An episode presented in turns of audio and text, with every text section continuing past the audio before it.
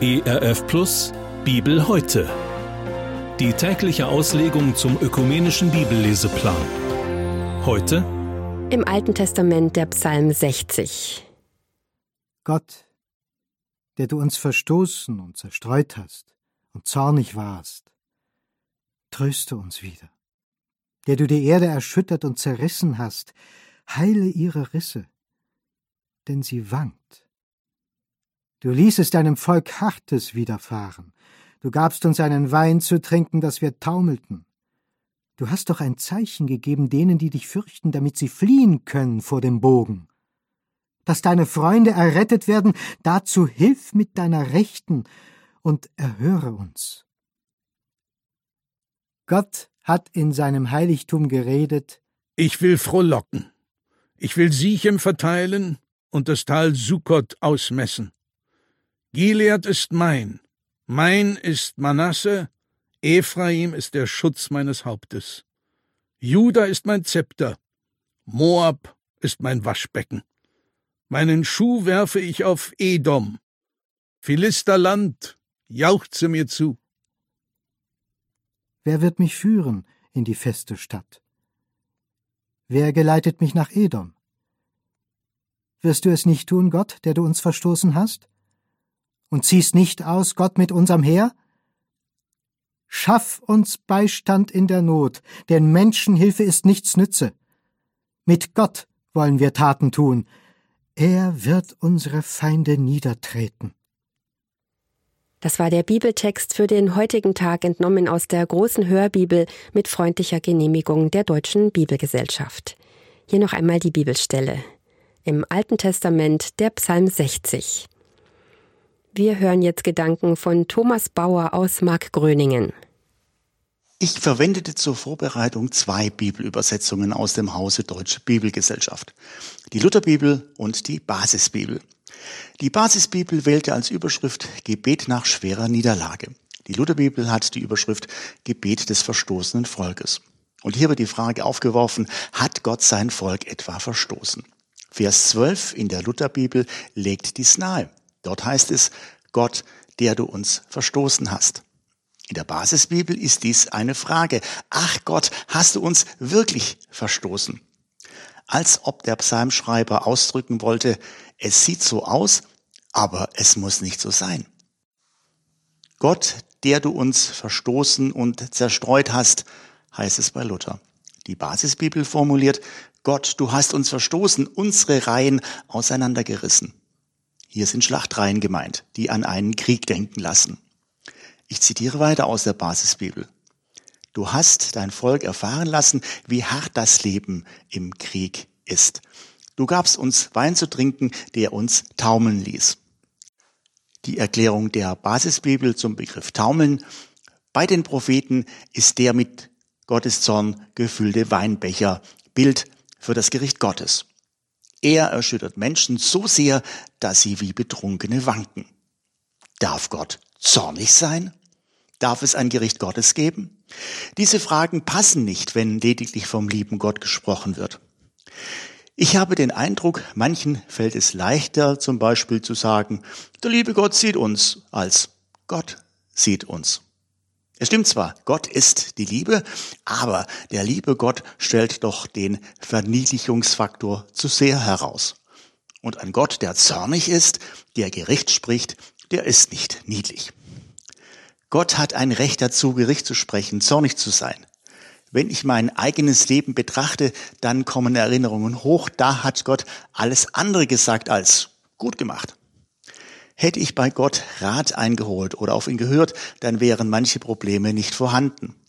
Dann wäre manches Gedankenkarussell nicht in Schwung gekommen. Was habe ich nicht alles ausgelöst und bin deshalb zu Schaden gekommen? Schlimmer noch, jemand anderes ist durch mich zu Schaden gekommen, auch wenn ich den Schaden nicht direkt verursacht habe, aber ich war nun mal am Anfang der Kette und habe im Bild gesprochen den ersten Dominostein umgekippt.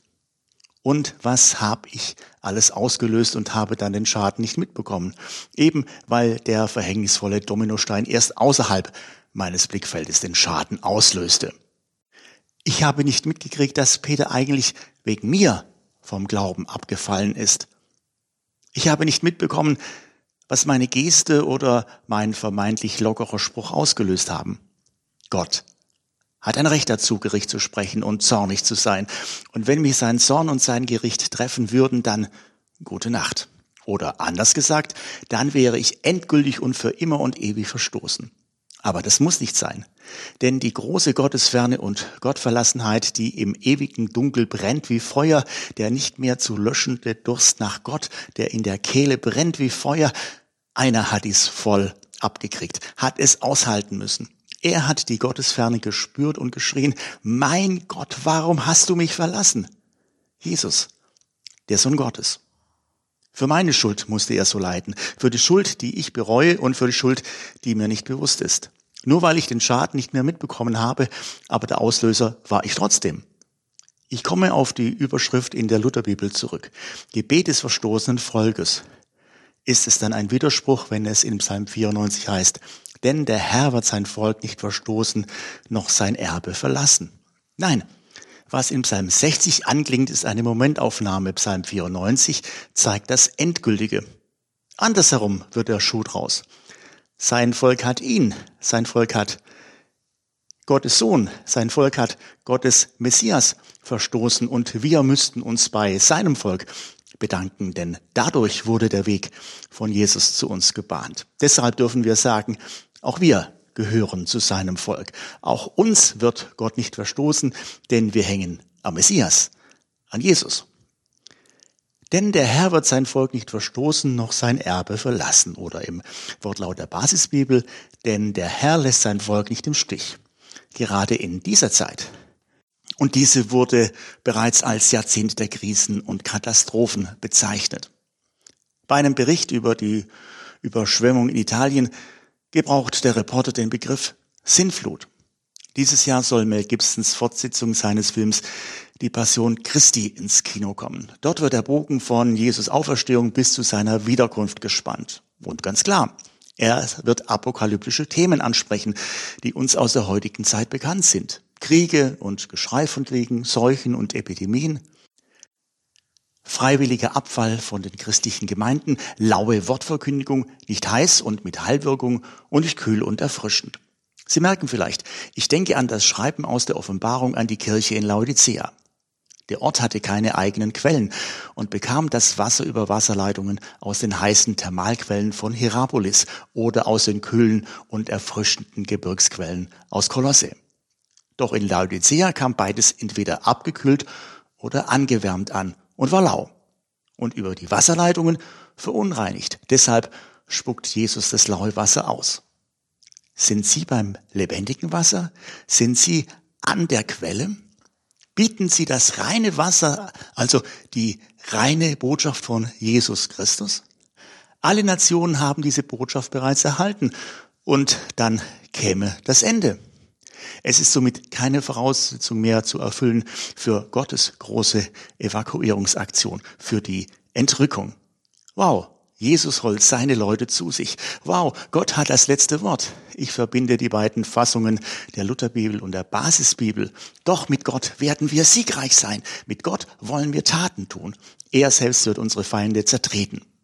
Schlagen wir bei Jesus ein. Gehen wir auf seine Seite, auf die Seite des Siegers.